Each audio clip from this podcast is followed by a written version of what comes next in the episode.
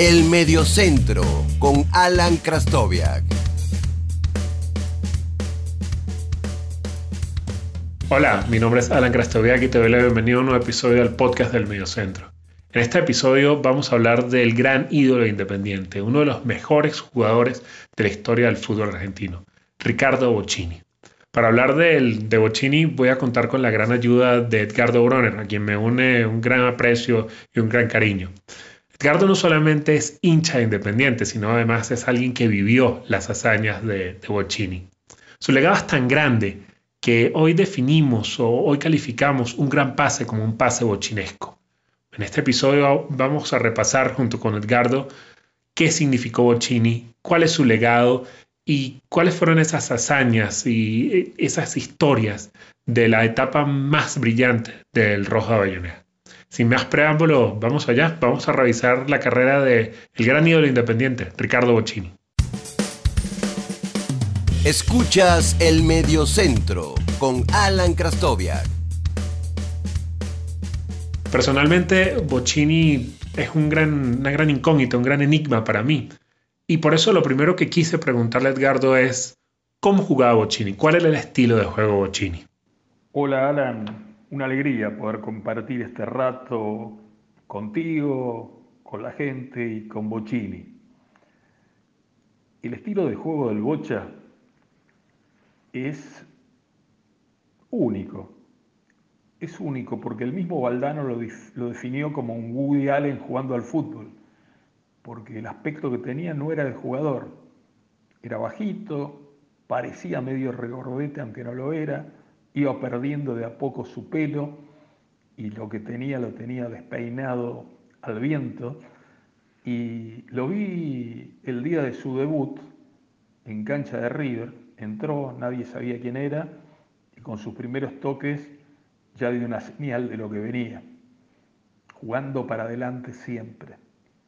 Lo fuimos viendo y pidiéndolo en los partidos preliminares la gente llegaba más temprano para ver la reserva que jugaba antes de la primera y era maravilloso y se veía que estaba comenzando una etapa grande para Independiente, si bien venía de, de muchas glorias y de Copas Libertadores.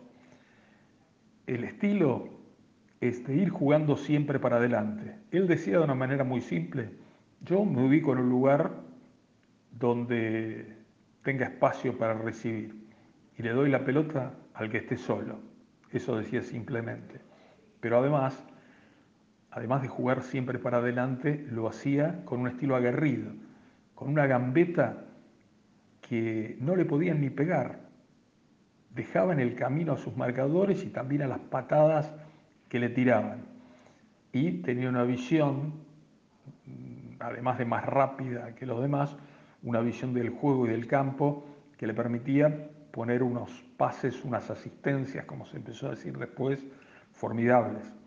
Cualquier nueve, cualquier centro delantero independiente, o era goleador del campeonato o anotaba 20 goles. La mayoría no pasó a la historia, pero hicieron grandes números gracias a esos pases sensacionales que ponía. No era de hacer tantos goles, pero mm, cuando entraba al área era gol seguro. No pateaba fuerte en general, si bien mm, sus toques suaves junto al palo, que entraban a penitas ahí besando la red, era una característica de la precisión con, con la que jugaba. Así que gambeteador, ofensivo, aguerrido, un líder con la pelota, era un tipo que hablaba muy poco afuera, pero dentro de la cancha eh, era cuestión de darle la pelota a él y para los rivales era un desafío tremendo enfrentarse a él. Sufrían durante toda la semana. Así que se lo disfrutó en las distintas etapas. Lo disfrutó Diego Maradona, que yo no sabía, me enteré después, pero que estaba en el, estadio viendo los partidos que, yo veía y, fue su ídolo, fue su, su referencia. Así que un jugador maravilloso, además de que sus poco más de 100 goles llevaron a Independiente a ganar un montón de copas Libertadores, Intercontinentales, eh, que luego fue un título mundial, a ganar muchos campeonatos argentinos, así que un juego efectivo para convertirse en, el ídolo más grande de, la historia de Independiente y un referente del fútbol argentino que uno lo ve hoy, dejó de jugar hace 29 años y los muchachos lo paran por la calle para sacarse fotos, lo quieren todos. Recuerdo que una vez en un partido con Boca en la bombonera, la barra de Boca le entregó una placa antes del partido. Él después hizo un gol decisivo para, para ganarle, pero eran otros tiempos, pero tal ha sido la admiración que generaba y bueno, sigue generando en el recuerdo. Un grande. Elegir el mejor momento de una carrera tan brillante y exitosa como la de Bocini es muy complicado. Edgardo nos relatará cuáles fueron esos momentos más brillantes de una carrera como la del genio de Sarte. La carrera de Bocini tuvo varios momentos de brillo y yo señalaría tres etapas. Ahí cuando apareció, que fue una, una revelación eh, que mostró algunas señales y, y se fue ganando un lugar a tal punto que en la final de la Copa Libertadores del 73, él estaba en el banco y, la gente se lo pedía al entrenador, tenía, tenía 18 años, había jugado algunas veces, muchas veces viste que los técnicos se, aferran a, a la experiencia, y ese día en el Estadio Centenario de Montevideo, el tercer partido frente a Colo Colo, el banco de Independiente estaba prácticamente en la tribuna y en esa tribuna había unos 20.000 hinchas de Independiente y le gritaban a Humberto Maschio, que era el técnico, ponelo, ponelo al bocha, ponelo al pibe, ponelo. Y lo cuenta el mismo Bocini y entró y bueno, armó unos desparramos y, participó también en la jugada del, del gol de la victoria.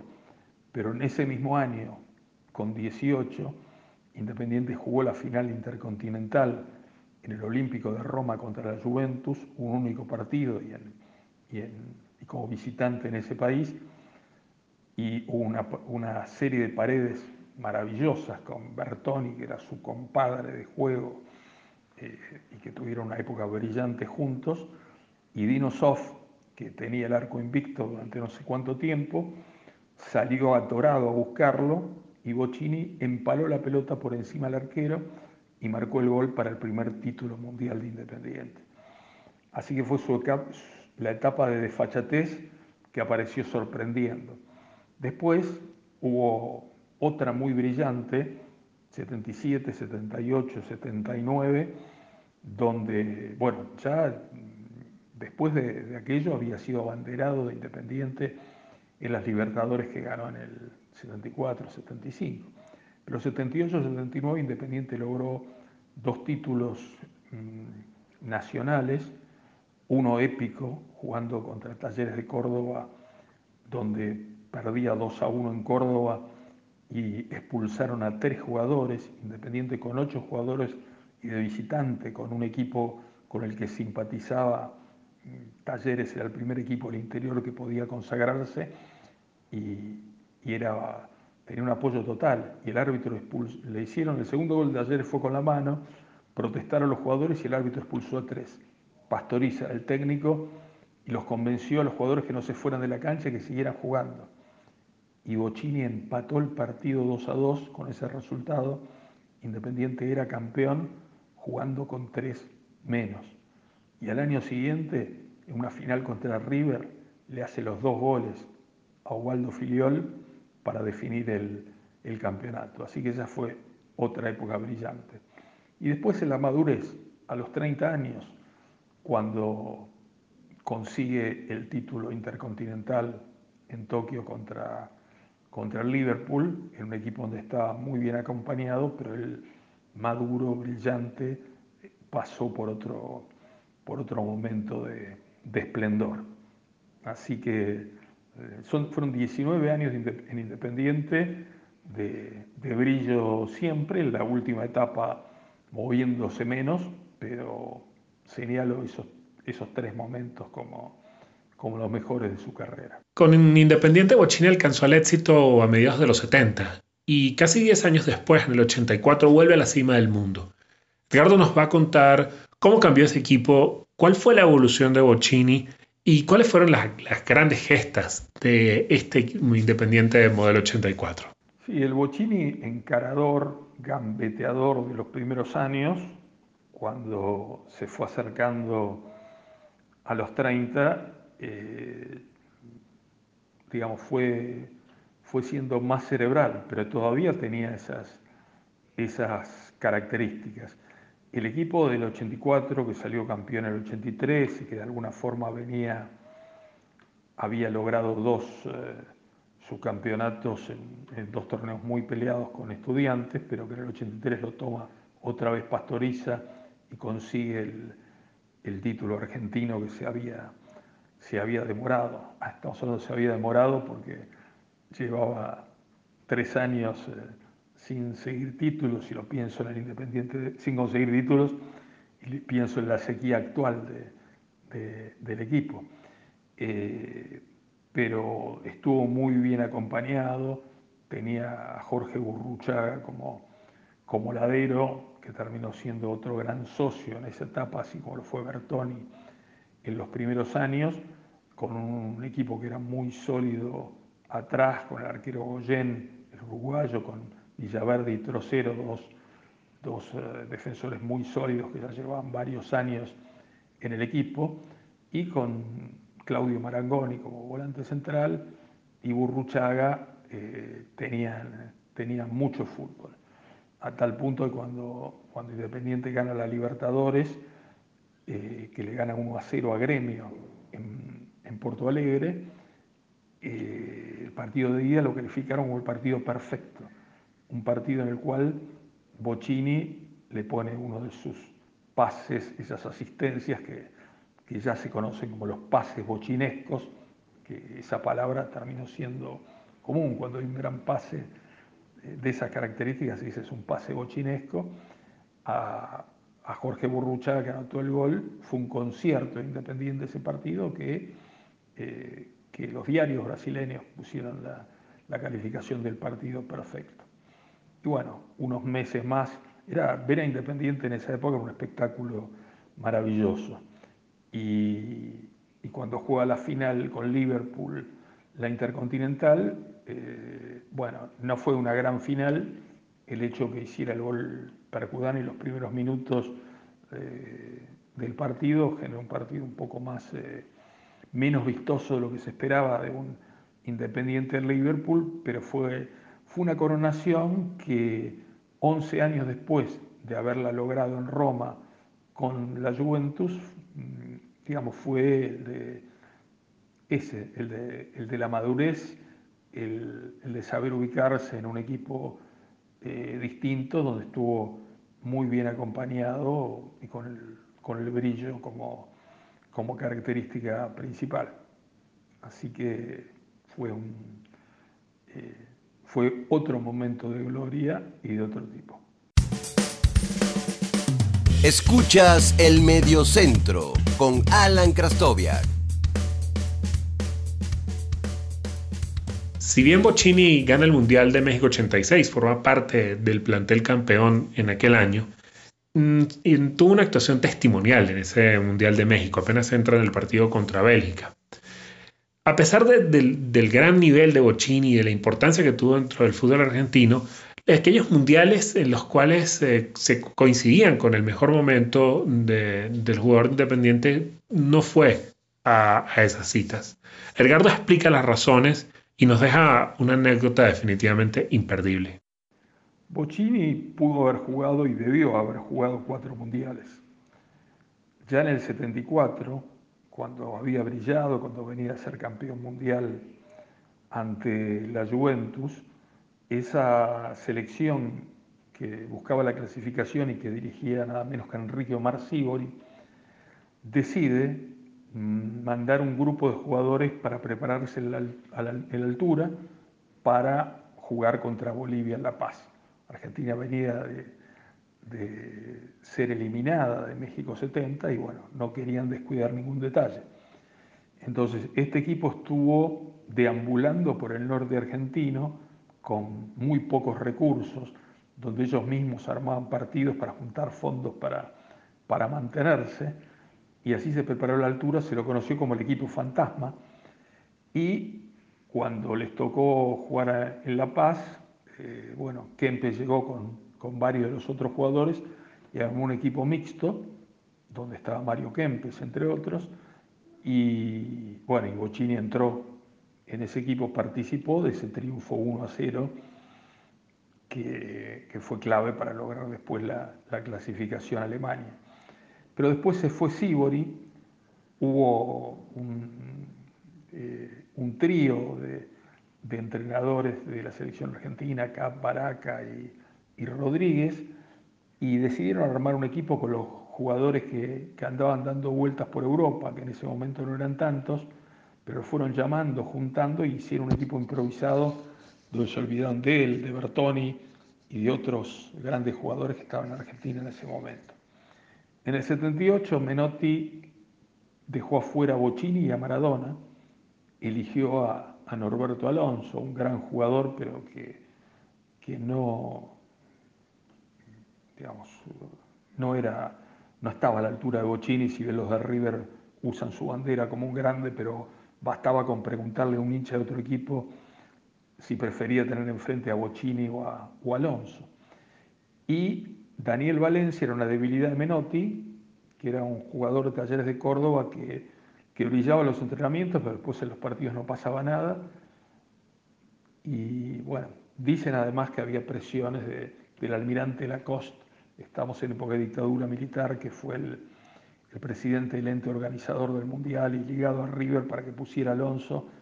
No lo creo mucho porque Menotti tenía bastante independencia en eso para hacer lo que quisiera, pero fue una lástima. Por supuesto, como salió campeón, eh, ya nadie pudo criticárselo ni lo de Maradona. Recién ahora tuvo algún reconocimiento Menotti de que Maradona podría haber, debería haber estado en ese Mundial. Y en el 82 mantuvo el mismo equipo campeón del mundo, que eso siempre le pasa a los campeones, y solo incorporó a figuras como, como Maradona y, y, Ramón, y Ramón Díaz y Valdano. Eh, pero bueno, no le dieron lugar, siguieron los, eh, los que estaban más cerca de, de Menotti. Así que se perdió esos tres mundiales y Argentina y el mundo se lo perdió, porque él jugó toda su carrera independiente, no, no le gustaba viajar, cada vez que viajaba extrañaba. Agrego una anécdota, cuando viajaba, viajaron para un partido a Perú, a él no le gustaba la comida peruana y su tía le preparó, no sé, veintipico de milanesas y llevó en el bolso las milanesas. Antes de, viajar fue a ver al ministro de Economía de aquella época, Jorge Grispun, que eh, estaba en el Ministerio de Economía al lado de la Casa Rosada y lo fue a visitar con el bolso lleno de milanesas. Y después en Perú todos sus compañeros le pedían. Pero bueno, era una época que mm, se exportaban pocos jugadores, que había restricciones a Europa y él no quería irse. Así que eh, el mundo no pudo conocer la dimensión de, de, de Bocini, de la cual incluso escasean los videos como el mejor gol de la historia de la Copa Libertadores en 1976 contra Peñarol, que arrancó donde arrancó Maradona ante los ingleses y recorrió el campo pero en diagonal, de derecha a izquierda y entrando al área tocó la pelota a un costadito como lo hacía, lejos del arquero Corvo, dejando siete jugadores en el camino y no está grabado en su totalidad porque no se televisó el partido por una disputa económica que había, por dirigentes que, que consideraban que si se vendía, eh, si se televisaba había menos gente a, la cancha, y bueno, el mejor gol de la historia de la Libertadores de 60 años, solamente lo vimos unos pocos en el estadio. Pochini es definitivamente el mejor jugador de la historia independiente, pero para entender su grandeza, Edgardo nos va a explicar exactamente qué lugar ocupa en la historia del fútbol argentino y es un lugar definitivamente muy alto. Sí, sin duda Bochini es el máximo ídolo independiente, que tuvo a un grande que fue Arsenio Erico, todavía el máximo goleador de la historia del fútbol argentino, el paraguayo de oro, que bueno, jugó a finales de los años 30, comienzos de los 40, de los 40 así que uno habla por referencias y por los números. Y en el fútbol argentino, de lo que, de lo que yo vi, y son, digamos, eh, prácticamente 60 años de fútbol, solo podría poner por encima de Bocini a Maradona y a Messi. Después hubo algunos jugadores que, que brillaron, los hinchas de Boca eh, proclaman a Riquelme, pero es, es de otra dimensión. Para mí no, no hay comparación con Riquelme ni con Alonso. Y estamos hablando de los jugadores creativos, ¿no? evidentemente en el fútbol argentino, Filiol tiene un lugar importante, Pasarela también, pero cuando se habla de los mejores del mundo se habla de ellos. Y no vi jugar a Di Stefano. Di Stefano pudo haber sido en el Real Madrid, lo que es Bochini Independiente, solo que no jugó toda su carrera en el Real Madrid, él jugó siempre en Independiente. Así que lo dejo así, en, un lugar alto, con todos los títulos, con los golazos, con, con el magnetismo que tiene, pese a ser un jugador que, eh, que no tiene pinta de, de, serlo, un poco como, como dicen de Iniesta, y, con esa capacidad, con esos goles, con esas gambetas, con el mejor gol de la historia de la Libertadores, campeón del mundo a los 18 años y a los y a los 30 y en el Mundial del 86, eh, bueno, lo que explicaba Bilardo, que era la alternativa por si no jugaba Maradona, que por suerte jugó siempre y solo le permitió compartir los últimos minutos ante Bélgica, pero trabajó como, como el que más y fue una lástima no haberlo visto. Así que es un gusto poder compartir estos recuerdos del, del Bocha que, mm, no tiene mucho dinero por la época que jugó, ganó bien para su época, pero ni se compara con lo que valdría un jugador hoy que, que escribió un libro eh, junto con Jorge Barraza, Yo soy el Bocha, donde cuenta su historia y que hasta hace poco tuvo un streaming en esta época de pandemia donde, donde lo vimos contar sus anécdotas. Un gran personaje la historia Independiente y un, y, un hito, un ícono de lo que es el fútbol argentino. Para mí ha sido un placer poder hacer este episodio dedicado a Ricardo Bocini, uno de los grandes genios de, la historia del fútbol.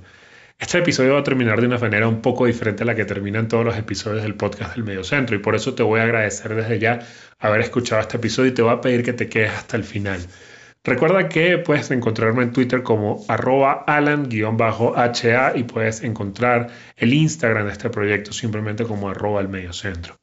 Para terminar, Edgardo comparte con nosotros el poema de Héctor Negro dedicado a Ricardo Bocini.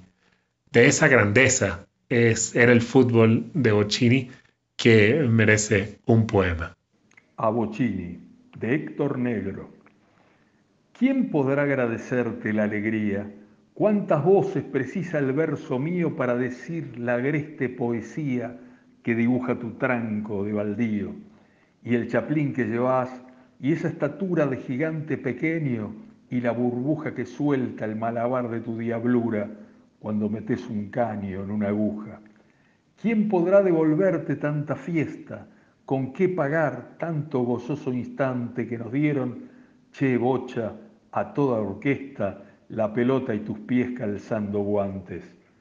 Si habrás llenado tantas tardes mustias, lujoso de arabescos y reflejos que desataban nudos, mufa, angustias o sacaban un gol como un conejo. Los magistrales quiebres de cintura, el amague feliz, la gran pirueta de esconder la pelota o la locura de bordar media cancha con gambetas.